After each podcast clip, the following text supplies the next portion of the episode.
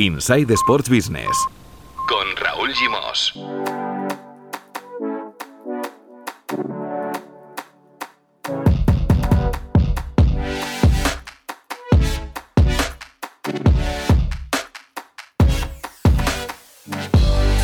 Hola, muy buenas, bienvenidos y bienvenidas a un nuevo capítulo de Inside Sports Business, el podcast de Sports and Life dedicado al negocio del deporte.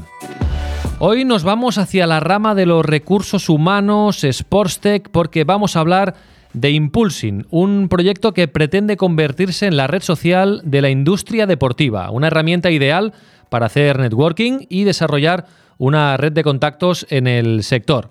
Vamos a conocer más de Impulsing, de este proyecto, con su fundador, Alex Zusamen, un exfutbolista, emprendedor, que pasó por las categorías inferiores del Real Madrid, donde empezó su relación con la industria del deporte.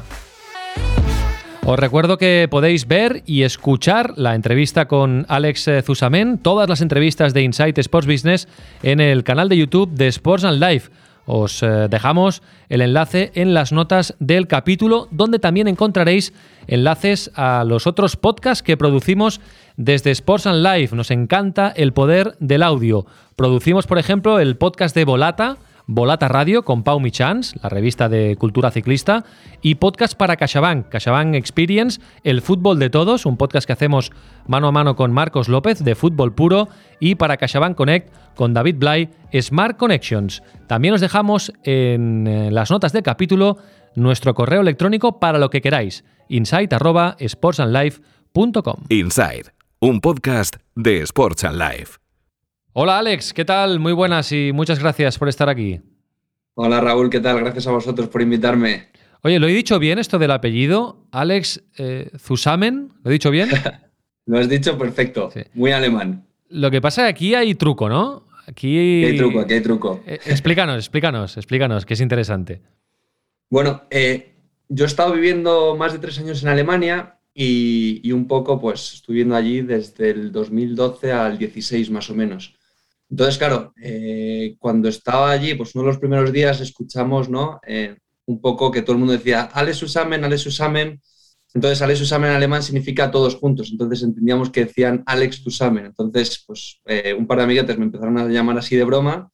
Y, y, fue un poco cuando Facebook llegó a España, ya por el 2012. Entonces, pues un poco con ese miedo, ¿no? Que tenían por aquel entonces los estudiantes de que las empresas te vieran tu nombre, te vieran pues cuando salías por ahí, etcétera, pues eh, digamos que me lo cambié a modo de broma, pero claro, cada vez que volvía luego en Navidades a ver a la familia, a los amigos aquí a España, pues todo el mundo me empezó a llamar Zusamen y, y, obviamente eh, encontré un poco el gancho, ¿no? De que al fin y al cabo la gente se, se acordaba de, de, de, ti, se acordaba de lo que les hablabas y al fin y al cabo yo me llamo Alejandro García Jiménez, que posiblemente son los dos apellidos más comunes de toda España y, y Zusamen pues te daba ese toque de, de, que con cualquier propuesta, cualquier reunión, cualquier cosa que, que yo siempre pues bueno he tenido he querido hacer y he hecho muchas cosas, pues eh, que se acordasen de ti de lo que lo hagas. Muy bien, o sea, es un nombre artístico, un nombre comercial y realmente es potente, ¿eh? Alex Zusamen eh, realmente es, es, chulo, es chulo.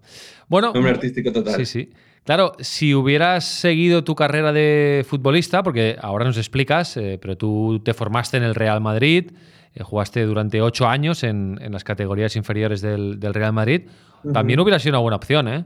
Alex Zusamen como, como Uf, futbolista? Yo creo que el Zusamen me llegó tarde en el mundo del fútbol. Si hubiese llegado un poquito antes, pues a lo mejor y todo se hubiese hablado más de mí. Nada, sí, sí. Eh, yo al fin y al cabo creo que, pues bueno, hay mucha gente ¿no? por ahí que hablas dentro del mundo del fútbol, la parte deportiva, sobre todo los jugadores que muchas veces no se eh, le preguntan a, a, uno por qué no ha llegado, ¿no? Y, y muchas veces pues no confiaron en mí algunos entrenadores, eh, una lesión, no. En mi caso sencillamente es que no tenía el nivel necesario, no estaba preparado y sobre todo lo más importante es que eh, cuando jugaba en el Real Madrid, por ejemplo, nunca, era, nunca fui consciente de la oportunidad que tuve.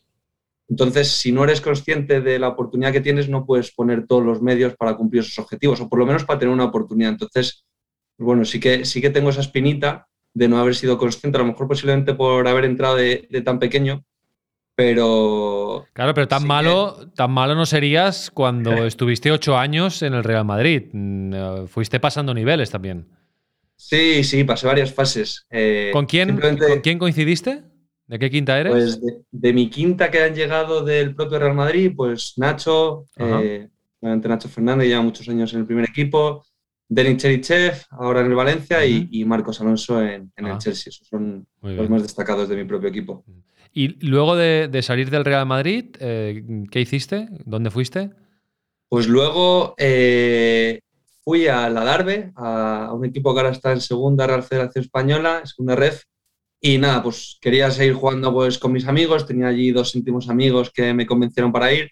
Fue hace muchos años, no, está, no estaba ahora tan profesionalizado como ahora posiblemente cualquier jugador que sale del Real Madrid en caetes, a lo mejor se va a un, a un equipo como puede ser un Levante, un Getafe, por aquel entonces no estaba todo tan profesionalizado y que yo, al fin y al cabo, eh, si me llega a pasar ahora, posiblemente hubiese hecho lo mismo, porque yo lo que quería por aquel entonces era jugar con mis amigos. ¿Y pudiste formarte eh, mientras jugabas a fútbol? Eh, ¿Invirtiste, hiciste una inversión en tiempo para, para formarte? Sí, sobre todo en mi casa siempre me metieron más que me metieron, sobre todo me hicieron ser consciente de, que, bueno, el fútbol es una oportunidad, pero pues, mis padres siempre estaban obsesionados con que no fuese un juguete roto, ¿no? Que mi motivación no solo fuera el fútbol. Aunque así era, ¿eh? Mi motivación máxima era, era el fútbol. Como cualquier niño pequeño, pues al fin y cabo vas al colegio y, juegas al fútbol. Y, estás contento si juegas, te lo pasas bien, disfrutas, ganas, eh, pues sobre todo si te lo pasas bien. Y de alguna forma me hicieron ser consciente que el fútbol era una oportunidad, pero que, bueno, que la vida tiene muchísimas más cosas, eh, que el fracaso es sencillamente una, pata más y, que, bueno, pues que tenía que seguir formándome. Gracias a Dios, pues eh, estudié una carrera universitaria, un máster, he vivido, como te digo, muchos años fuera y todo eso ha sido gracias a, hacerme ver que, bueno, por no llegar no, no pasa nada. No es un drama, uno tiene que reinventarse y sobre todo tener siempre motivaciones. ¿Qué tipo de formación, eh, Alex? Estudié un grado en gestión deportiva eh, y luego he hecho un par de másters en gestión deportiva y en emprendimiento y marketing digital. O sea, siempre vinculado al deporte y bueno, también a la tecnología. Imagino que estos dos caminos son los que te han llevado hace, hace bien poco, ahora nos lo explicarás, a, fundar Impulsing, ¿no? que antes yo decía que es eh, o que pretende convertirse en la red social de la industria deportiva. Explícanos un poco cómo, bueno, cuándo nace Impulsing, cómo surge la idea, a qué quieres responder, ¿no? Y cómo, cómo te, sale la, chispa para, llevar a cabo este proyecto. Pues mira, Impulsing eh, lo has definido perfecto. Eh, queremos que sea eh, la red social para, el mundo del deporte, no solo a, a, nivel corporativo, en las áreas de marketing, gestión, patrocinios, derecho, legal, recursos humanos, sino también en la parte deportiva, es decir, es una red que ayude a cientos de entrenadores, preparadores físicos, jugadores, atletas, nutricionistas, fisios. Entonces, eh, yo al fin y al cabo, eh, durante todos estos años, ¿no? Yo tengo un perfil un poco eh, concreto y, bastante diverso en el sentido de que pues, he jugado al fútbol muchos años, o sea, creo que conozco bien toda la parte deportiva, hice un, máster en gestión deportiva en la Escuela Real Madrid, obviamente por mi vinculación con el club. Y luego he trabajado pues, bastantes años también en la parte más corporativa, en marketing, eh, desarrollo de negocio, en gestión comercial en, pues, en, el propio Real Madrid o en empresas pues, de producto deportivo como Puma, en su sede central en Alemania. Entonces, un poco al, haber visto un poco lo que en mi opinión son las tres patas del deporte, ¿no? la deportiva, la académica y la corporativa, he podido ver sobre todo muchos de los problemas, Raúl, que me han ido llegando y, que he visto sobre todo en propios compañeros del propio máster, en compañeros del mundo del fútbol, en personal eh, corporativo que no encontraba empleos, en amigos que buscan un curso de entrenador y se matan horas en Google porque no tienen una recomendación o porque no pueden conectar con otras personas que lo han hecho. Entonces, un poco todo en base a, esa experiencia de querer siempre eh, crear algo ¿no? en, mi sector, sobre todo ayudar a mi sector y un poco eh, hacer algo que tenga un gran impacto unido a que los últimos eh, cinco años he estado muy metido en el mundo del, SaaS y del software y, he visto un poco eh, lo que se necesita sobre todo para tener una oportunidad, ¿no? porque aquí en España, al fin y al cabo, el, mundo del software es, es, casi un desconocido, ¿no? El mundo del SaaS es un desconocido y el mundo de las redes sociales, todo el mundo Mm, ve las redes sociales ¿no? como contenido, gestión, etcétera, pero hay, hay mucha falta de conocimiento de, lo que implica crear una red social, de las claves para poder tener una oportunidad. Siempre hablo de poder tener una oportunidad porque eh, nosotros, Raúl, montamos un restaurante o montamos eh, cualquier negocio tradicional y desde el primer minuto tú y yo generamos ingresos, ¿no? Obviamente tenemos que llegar a más público, que nos conozcan, pero monetizamos. En una red social tú no monetizas hasta conseguir el efecto red, es decir, lo que se conoce en Silicon Valley como los network effects.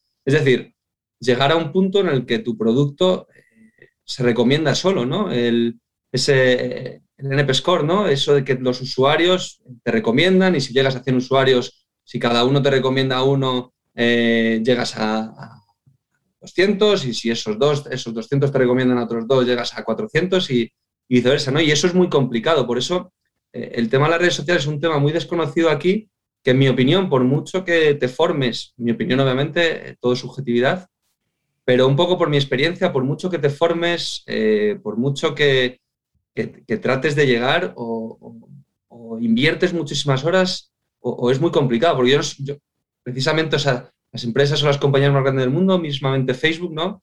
Eh, yo no soy una persona que crea en la edad, respeto muchísimo a la gente más mayor que yo, a la gente eh, con más experiencia, por supuesto, pero es un tema de horas, ¿no? La regla de las 10.000 horas de, Michael Jordan, ¿no? Y si, si, tú inviertes más que el resto, pues tienes más oportunidades, nadie te garantiza nada, pero tienes más oportunidades. Y el mundo del software es así tienes que invertir muchísimo tiempo, eh, tienes que hacer prueba y error porque hay unos tópicos, ¿no? Sobre todo que vienen de, Palo Alto, ¿no? De eso que se conoce hoy en día como el growth hacking, es decir, resumidamente para, todo el mundo, técnicas de marketing a coste cero euros, sobre todo para validar un producto y, un poco lo que se conoce el mundo startup, ¿no? Eh, llegar a product market fit, ¿no? A ese encaje de mercado entre oferta y demanda en el que tu producto pues alcanza la tan soñada siempre viralización por todos los que eh, creamos productos digitales de este tipo. Mm.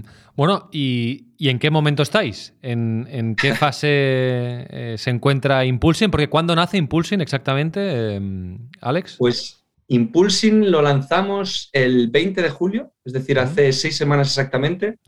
Estamos un poco en la fase de eh, Problem Solution Fit, es decir, una fase que es que hemos visto que hay una necesidad, que la gente nos lo ha pedido, que, que tiene un a priori ligero encaje en el mercado, pero una fase en la que nuestro máximo objetivo, eh, como te digo, es llegar a Product Market Fit. Es decir, a, que el mercado lo acepte, a validarlo y, un poco, si me preguntas, ¿no? Eh, anticipándome, pues, ¿qué es Product Market Fit, no? Eh, ¿Cómo sabes que llegas a Product Market Fit? Pues ese Product Market Fit es ese momento en el que empiezan a utilizar tu plataforma miles de usuarios de un día para otro, los medios empiezan a poner en contacto contigo. Como hacer el clic, ¿no? Dar con esa tecla con la que puedes tener esa pequeña opción de, viralización, ¿no? Porque, por ejemplo, eh, vuelvo al ejemplo del restaurante, ¿no? O, cualquier negocio tradicional, etcétera. Pues al fin y al cabo, tú puedes medirlo, ¿no? Por, lo que vendes, etcétera, ¿no? Tiene unos KPIs, unas métricas, eh, pues que son fáciles de distinguir, ¿no? Aquí las métricas no son ni el volumen de descargas, que por supuesto es importante, ni, o sea, cosas que para la gente parecen obvias, ¿no? Para mí mis dos principales métricas no es el volumen de descargas. El volumen de descargas, el día que si Dios quiere tengamos un poco más de recursos, será abrir el grifo, abrir los ads en redes sociales y que hará muchas cosas más. Pero mis dos principales métricas, o nuestras dos principales métricas en Impulsing, son eh, el tiempo que pasan nuestros usuarios en la plataforma y el número de usuarios eh, que vuelven al día. Eso es la clave para poder eh, medir Product Market Fit y, tratar de tener esa, esa, oportunidad de poder llevar Impulsing al, al siguiente nivel y sobre todo a eso que hemos pintado, ¿no? Poder meter el código y tener sobre todo lo más importante, los recursos y el equipo para poder meter ese código, que es lo más complicado de la situación actual que, vivimos. Claro, hablas de recursos y de equipo. Eh, ¿Con qué recursos y con qué equipo has empezado esta, esta aventura? O sea, ¿cuántos sois? ¿Qué dimensión tiene ahora Impulsing? Pues Impulsing estamos en lo que se conoce ¿no? como los early days, eh, los primeros días, eh, tenemos ahora mismo el equipo, eh, yo fundé Impulsing con el grupo Guante, el grupo Guante que es una de las empresas líderes en España y en Europa a nivel de transformación digital. He hecho muchos proyectos con, con clientes muy, muy importantes de, diferentes sectores, etcétera. Y ellos son como, pues bueno, eh, bueno, sin el cómo, son mi partner tecnológico. trabajo con ellos codo con codo y luego además pues tenemos un grupo de, de socios minoritarios, ¿no? Todos esos socios eh, no son ni mi padre ni mi madre, me refiero, son socios, lo digo abiertamente, sobre todo por, experiencias pasadas, de, son socios que nos pueden aportar siempre en, tres pilares, ¿no? Eh, negocio y marketing digital, eh, deporte o tecnología.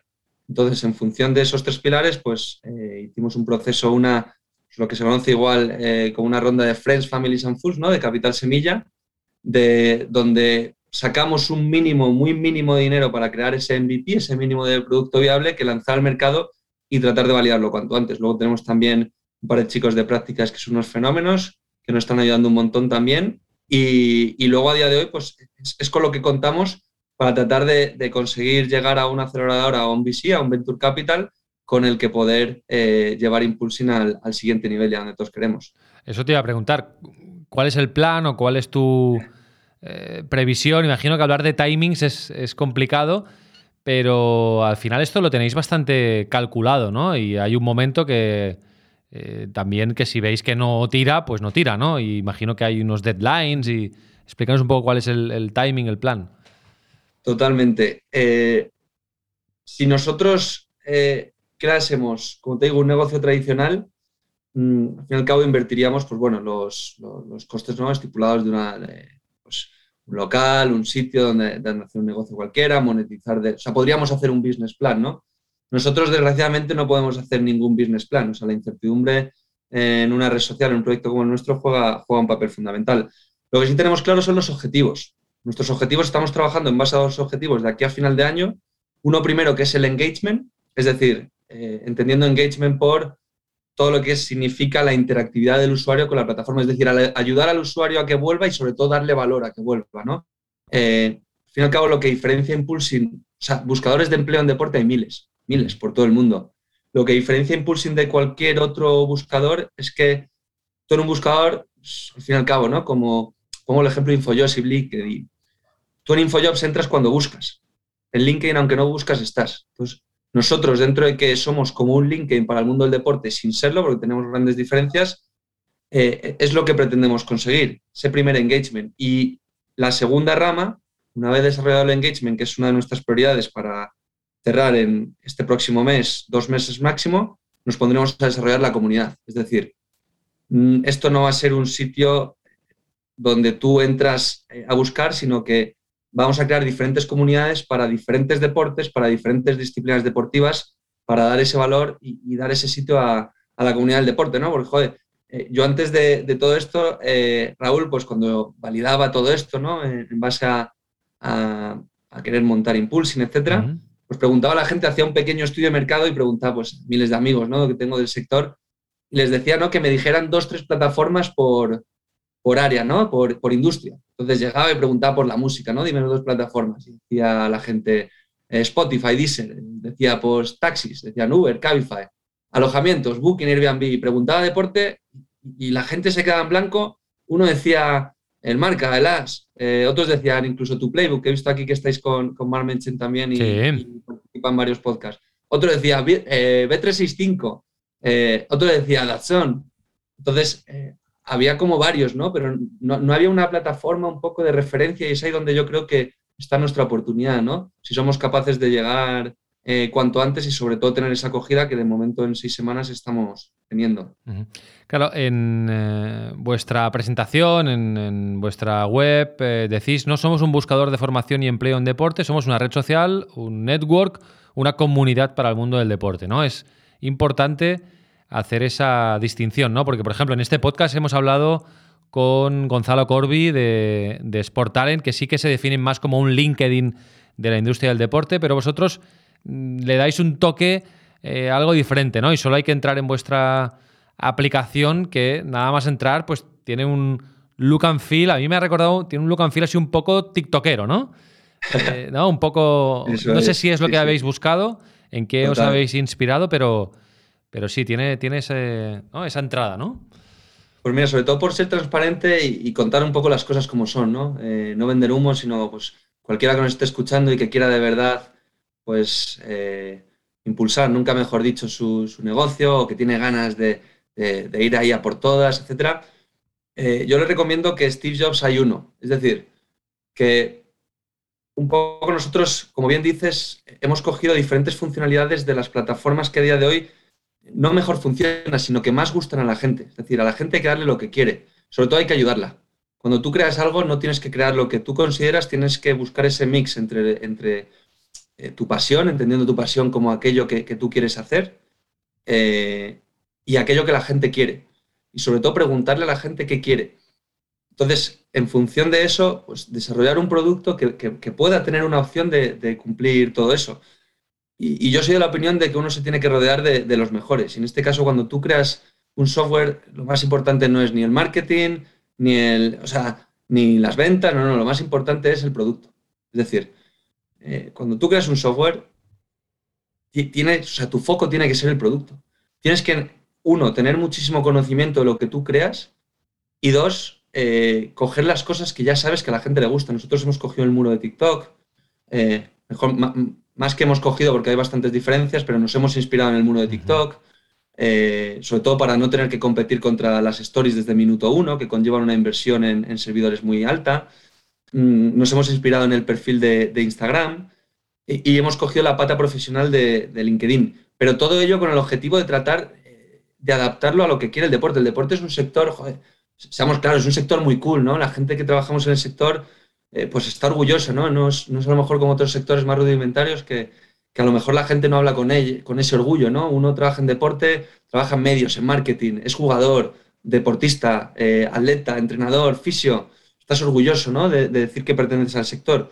Entonces queremos dar, o sea, hemos creado una plataforma que sea cool, ¿no? que, que, ayude, que sea fácil de usar, eh, pues eso, que que los, usuarios se enamoren de ella y sobre todo que sea fácil. Es decir, la, expresión típica de para tontos, ¿no? Pues que todo el mundo eh, la pueda utilizar sin un problema y que sea súper intuitiva y que ayude. Vuelvo a, a matizar eso. Si no somos capaces de ayudar a la gente, no podremos validar nuestro MVP y no podremos alcanzar el siguiente hito para Impulsing. Está disponible en, iOS, seguro, porque la tengo aquí delante, en el iPhone, eh, en Android imagino que también. Sí, en ambas. ¿Eh? ¿Y, tiene versión, versión web también? Eh, en versión web estamos en ello. Tendrá. Perfecto. Sí. Ese es un buen tema porque la versión web, obviamente, nosotros en esta primera ronda ¿no? de Capital Semilla, hemos levantado unos recursos mínimos para crear la aplicación. Eh, no hemos creado la web aposta. Claro. En el sentido de que tú imagínate, por ejemplo, Raúl, que yo creo una web o empiezo a monetizar la plataforma y nadie la utiliza, nadie la quiere y he invertido un montón de recursos, dinero y tiempo de muchísima gente en crear algo que la gente no quiere. Entonces, eh, nuestra filosofía es la filosofía pues, eh, americana de, de Lean Startup, de Eric Rice, un libro muy recomendable, por cierto, pero sobre todo es una, es una filosofía en la que queremos validar antes de seguir produciendo, porque una red social, pues bueno, eh, toda la gente nos escuche que esté en el sector de, del software o del SaaS o de redes sociales, pues vuelvo a reiterar que eh, o conseguimos validarlo o no podremos monetizar. Claro. Que eso es uno de los grandes errores que cometen muchísimas, muchísimas empresas, incluidas algunas en las que yo he estado en el pasado, que, se empeñan en monetizar o, que han monetizado y que obviamente, pues yo gracias a, haberlo visto, pues he aprendido un poco eh, de esos errores. Y ya como último, respondiendo a, tu última parte, efectivamente, nosotros tenemos un deadline. Eh, nosotros o conseguimos validar esto en un periodo limitado de tiempo, eh, soy claro, en, en, menos de un año, o es imposible que podamos avanzar. Es decir, no podemos, si no vemos que esto tiene el encaje que nosotros con lo que estamos haciendo y vamos a desarrollar los próximos meses tiene, es, muy complicado, pero yo sobre todo porque pones en riesgo el, capital de mucha gente sabiendo que algo no va a funcionar. Es decir, obviamente yo creo a muerte lo que vamos a hacer, el mercado está respondiendo así, estamos teniendo unas métricas muy, muy buenas, pero no vale solo con buenas, tienen que ser más que eso para, poder tener esa oportunidad. Claro, ya sé que ahora no toca, ¿eh? Eh, como decías, pero yo me resisto a creer que cuando un emprendedor como tú monta una, un proyecto como este, no sabe ya cómo va a intentar monetizarlo. ¿vale? Entonces, ¿cuál, cuál sería la, vía de monetización eh, de, de, Impulsing? Yo puedo imaginarme alguna, ¿eh? pero ¿tú esto lo tienes claro? ¿O, es, o es, sincera, es sincera esa postura de, bueno, primero vamos a hacerlo bien, vamos a validar y luego la monetización saldrá sola si tienes una masa crítica de, de seguidores? ¿O eso ya está súper pensado? Eso está todo pintado y desarrollado. Recuerdo, eh, perdona, ¿eh? recuerdo que cuando, cuando Facebook eh, empezó, bueno, pues sí, ¿vale? Estaba ahí, pum, tenía un montón de millones, eh, centenares de millones de. Y hubo un día, ¿no? Que le vieron el. Yo no sé si eso ya entraba, ya lo tenía Zuckerberg en la cabeza, pero le vieron el, aquí está el negocio, ¿no? Y bueno, ahora pues ya son una máquina de, hacer dinero, ¿no? Pero... Si ves, por ejemplo, la peli de, Facebook, ¿no? De la red social que, se hizo en el 2010, incluso antes de que Facebook llegase a España de forma masiva, todavía estaba Twenty por aquí. Eh, es brillante porque te lo refleja en la peli o, en cualquier documental que, veas de Facebook, pero e, es, brillante porque eh, Mark Zuckerberg no quería nunca monetizarlo. Mm. Y Eduardo Saverin, uno de los cofundadores, con el que Mark eh, se pelea después, eh, el tema de los ads es el primero que lo quiere impulsar. Pero obviamente todo esto, claro, era, era, un mercado nuevo, ¿no? Porque era posiblemente Facebook ha sido el pilar del resto de redes sociales, vamos, no por decir el pilar, ha sido el pilar sobre el que se han sustentado de, el resto de, redes. Y, a día de hoy, aunque mm, quizá va a la baja, pero sigue siendo la que más eh, comunidad tiene. Buah, la que más comunidad y luego han estado muy listos al comprar WhatsApp, al comprar Instagram. Que mucha gente dice, no, no, Instagram eh, le ha comido el mercado a Facebook. Y yo les digo, no, no, no, Instagram está ahí porque Facebook lo compró. Si no, Instagram no hubiese tenido ni servidores ni tecnología en su fase inicial para poder haber hecho todo lo que ha hecho. O sea, Instagram sin Facebook no hubiese podido ir a más. Otro tema es que parece que eh, y estamos saliendo un poco de impulsing, ¿eh? pero que parece que a Instagram y a Facebook se les ha ido un poco la mano, sobre todo a Instagram últimamente es que ya es una tienda, más que una red social casi, ¿no? Sí, eh, son, son, redes sociales, son al final monstruos. A mí me parece, ya te digo, eh, volviendo al tema de, la monetización, de, de, todo lo que han conseguido, ¿no? Pues obviamente mm, sí que Eduardo Saverin descifró el modelo de negocio desde los primeros días, que iba a ser, pues, en cualquier red social, eh, el producto es el usuario. Es decir, tú eres el producto. el primer modelo de negocio es la publicidad. Eso por supuesto. Pero si no llega a ser por Mark Zuckerberg, Facebook no hubiese tenido ese éxito, porque Mark fue el primero que, que identificó que la monetización venía después de validar un producto y dar un software que ayudase, o en su caso, obviamente fue la primera red social, que gustase a la gente y en base a eso vino todo lo posterior. O sea, hacerlo, necesario, hacerlo imprescindible para la gente y luego ya, ya los cazamos. Si Facebook hubiese monetizado desde el minuto uno, pues oye, yo no soy adivino, no sé lo que hubiese pasado, sería otra historia, pero a lo mejor no es lo que es a día de hoy, o a lo mejor sí, pero hubiese espantado a lo mejor a miles y miles de usuarios, mismamente Twenty fue una adaptación de Facebook. ¿Y por qué murió Twenty? Porque no pudo competir contra el efecto red que hablábamos al principio, contra los network effects. Entonces, ¿por qué? Porque Twenty era una red nacional, entonces cuando la gente empezaba a viajar fuera y a conocer a más gente, todo el mundo estaba en Facebook, no en Twenty, y la gente no conocía a Twenty. Ese fue el primer paso para la destrucción de Twenty y la consolidación de Facebook como, como la gran red social que, ha marcado el camino del resto. Pero eso, volviendo a tu primera pregunta, efectivamente sí tenemos claro los, los modelos de monetización por supuesto, al ser una red social no tengo nada que ocultar, el primer gran modelo será la publicidad, pero cuando hablo de publicidad es una publicidad, pues imagínate que aquí eh, tenemos miles de millones de jugadores de fútbol o jugadoras, esto, esto es mixto y queremos de hecho eh, impulsar muchísimo el, deporte femenino y, darle una plataforma que además permita a miles de jugadoras, de, de personal de marketing, de administración, de nutricionistas, fisios, mujeres a darse a conocer, a tener un perfil donde compartir sus logros, su experiencia, conectar, abrirse oportunidades, porque un poco Impulsing es, eh, nuestro eslogan es Connect to Opportunities in Sports. Eso significa conectar con oportunidades en el mundo del deporte. Una oportunidad puede ser un empleo, unas prácticas, un grado, un máster, un curso entrenador de fútbol, de tenis, de baloncesto, o hacer un acuerdo con una persona y conectar para realizar un acuerdo de patrocinio o para que te presente a otra. ¿no? Entonces, eh, sí tenemos claro esos, eh, esos, ese modelo de negocio. Te puedo de momento adelantar el, de la publicidad y, por supuesto que ojalá en el futuro pueda volver para contarte todos detenidamente. Bueno, usuarios premium y bueno, por ahí habrá cosas de estas. por ahí van, por ahí van. ahora, yo por ejemplo tengo la aplicación abierta y me voy a la pestaña de oportunidades, ¿no? Y ahí, bueno, pues sí, hay, hay, hay ofertas de, trabajo, ¿no? Es como si fuera un, un portal rollo InfoShops, ¿no?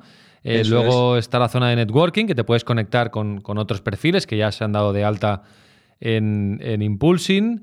Y luego tienes la, home, donde eh, también te, sugiere eh, contactos, ¿no? Y si sigues a contactos, imagino que en la home, yo es que todavía no sigo a nadie porque me he dado de alta recientemente para preparar la entrevista, pero si estás conectado con alguien, imagino que verás en la home la actividad de ese alguien al que sigues, ¿no? Igual que tú, si cuelgas tu actividad, los que te siguen la van a ver, ¿no? Eso es. Tú sigues a usuarios y conectas con, eh, perdón, conectas con usuarios y sigues a páginas. O sea, tenemos la misma funcionalidad en ese sentido similar a, LinkedIn, ¿vale? Donde pues, somos una red dirigida al mundo del deporte, pero no al mundo del deporte como Strava, ¿no? Que la gente pues se mete, pues gente que hace deporte como hobby, ¿no? Que te vas a correr y subes. No, no, esto es una red social para el mundo del deporte, para toda la gente eh, que pertenece al sector, tanto en su parte corporativa como, como deportiva. ¿Qué es lo que pasa? Que obviamente eh, nosotros, por ejemplo, no somos un competidor de LinkedIn, ni mucho menos. LinkedIn es una red global, pero sí que, por ejemplo, nosotros tenemos muy identificados a nuestros early adopters, ¿no? Nuestros early adopters, es decir, las personas a las que podemos ayudar desde el minuto uno.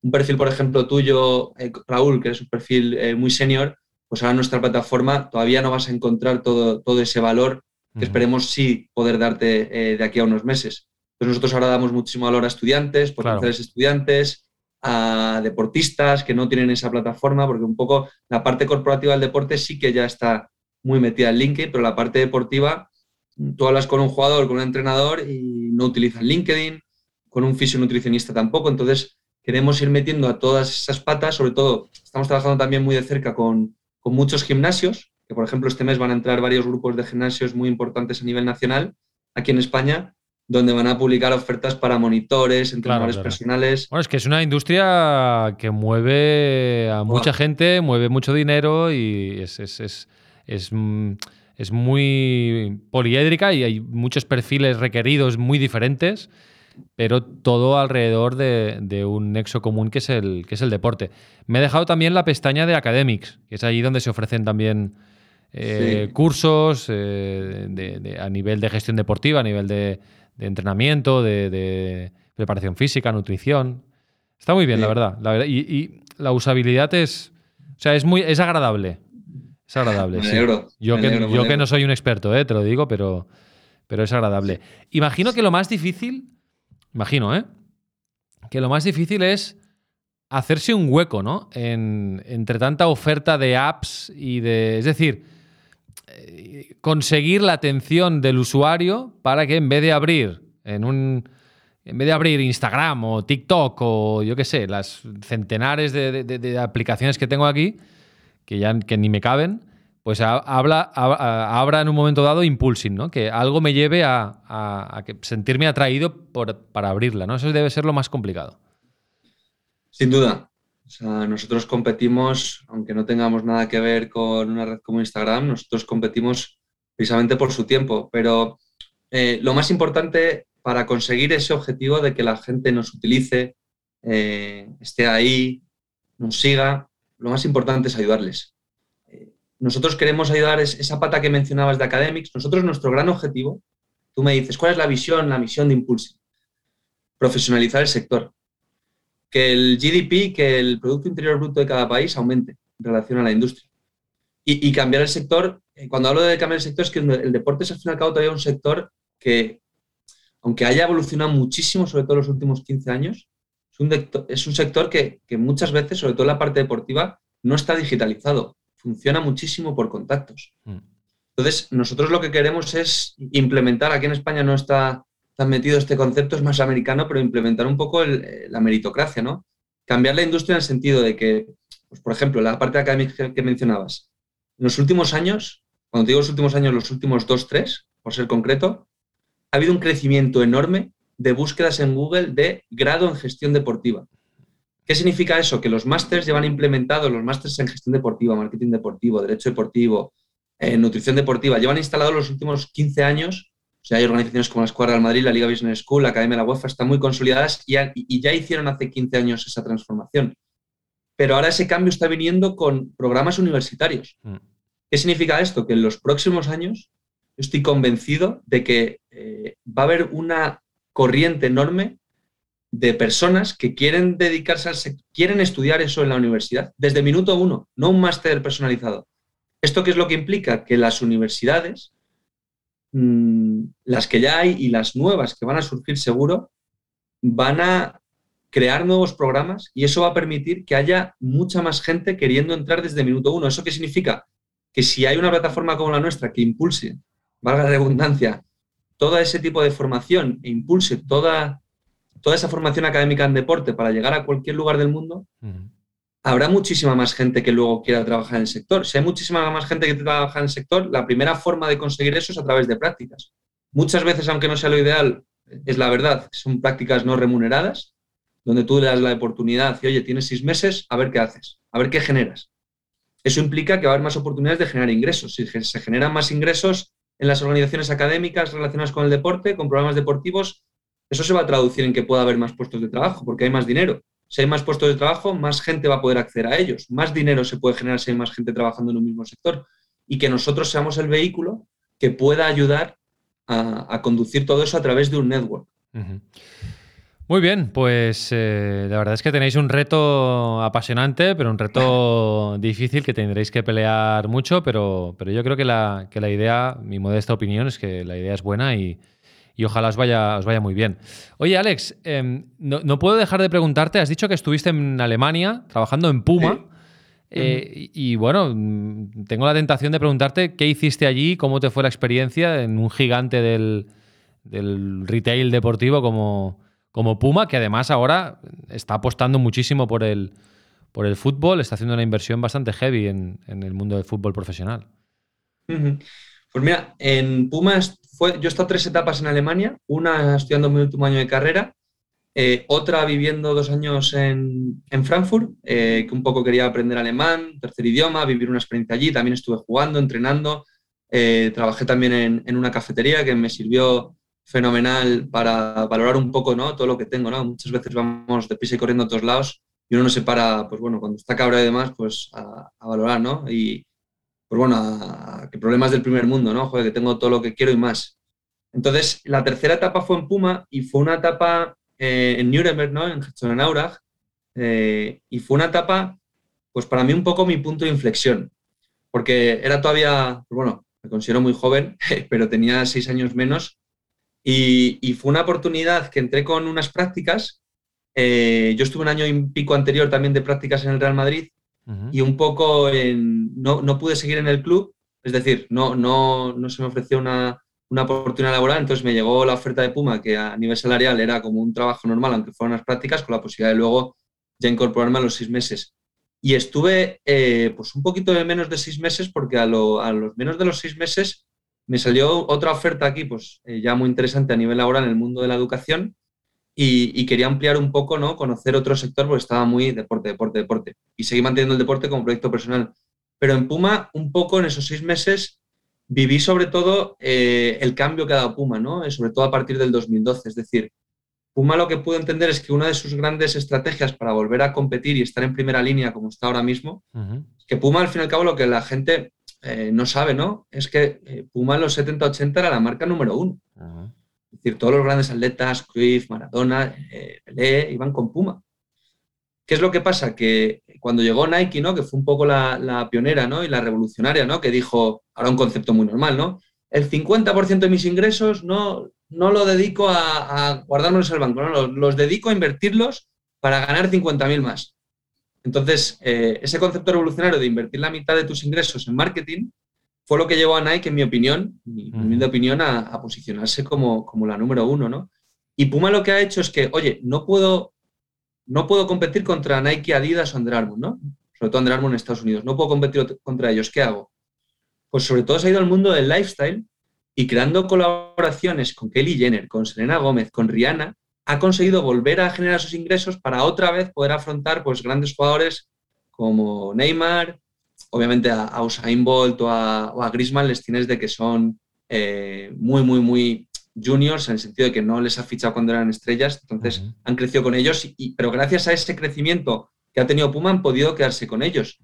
Pero eso ha sido lo que, en mi opinión, ya te digo, ha, llevado a Puma, ¿no? El, de, el diversificar, ¿no? Han sido pioneros, emprendedores en, oye, eh, el mundo del deporte lo voy a llevar al lifestyle y los voy a llevar, pues eso, a Kelly Jenner, una de las personas, Selena Gómez, personas con los mayores números de seguidores en Instagram, porque cualquier acción que han hecho con ellos ha tenido el triple impacto que cualquier otra campaña en cualquier otro medio. Sí, sí. Entonces, eso, es, eso es brillante. Eso a mí me lo viví, lo vi y, la verdad es que entenderlo, pues estuve trabajando en el área de, trade marketing, en posicionamiento en el punto de venta, cómo hacer los productos eh, que luzcan mejor, ¿no? En tienda. Ajá no era lo mío, por serte honesto, pero sí que eh, me dio una, una muy buena visión de, seguir viendo un poco, pues un poco, ¿no? La, que tú puedes ser el mejor en algo, pero como la gente no lo sepa, no vale nada a día de hoy. Muy bien, pues muy interesante. Muy interesante, Alex. Eh, también el proyecto de Impulsing. Eh, muchísimas gracias por compartirlo con, con, nosotros. y nada, estaremos pendientes y te deseamos mucha, mucha suerte en los próximos meses. Gracias a ti por la invitación. Me lo he pasado fenomenal, joder. Eh, felicitaros porque lo que hacéis es una maravilla. Desde ya, fiel seguidor. Y, y nada, muchísimas, muchísimas gracias por la invitación y ojalá volver pronto a contar buenas noticias. Perfecto. Muy bien, Alex. Un abrazo. Gracias. Suerte. Otro fuerte. Chao. Adiós. Inside. Casi todo lo que siempre has querido saber sobre el negocio del deporte.